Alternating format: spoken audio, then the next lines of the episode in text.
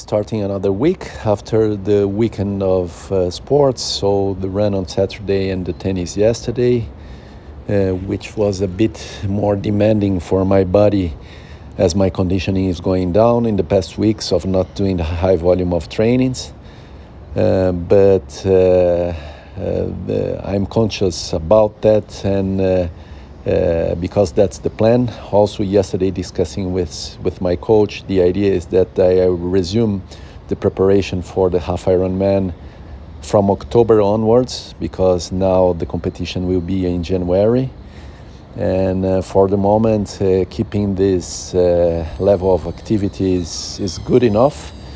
Probably just adding something, uh, one session, additional session to have a better uh, level of conditioning and preparation for the, the body uh, until I increase the volume in October.